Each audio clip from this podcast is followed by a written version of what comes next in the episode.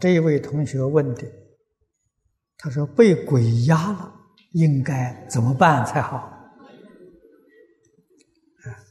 确实，啊，这个鬼里面呢有压鬼，啊，这是常常欺负人呐，啊，人在。心地清净，心行善良，鬼不敢欺负你。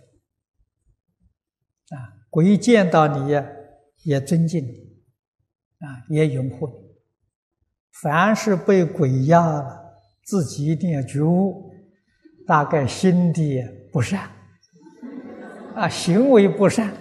为什么鬼都瞧不起你？是不是？鬼都来欺负你。啊那念佛的同修，当然这个功夫不到家了，也会被鬼压的啊。可是念佛的人常常念佛，遇到这些事情啊，心里面一想到佛号啊，你在梦中的时候，你念佛念菩萨名号啊，这鬼立刻就离开了啊。哼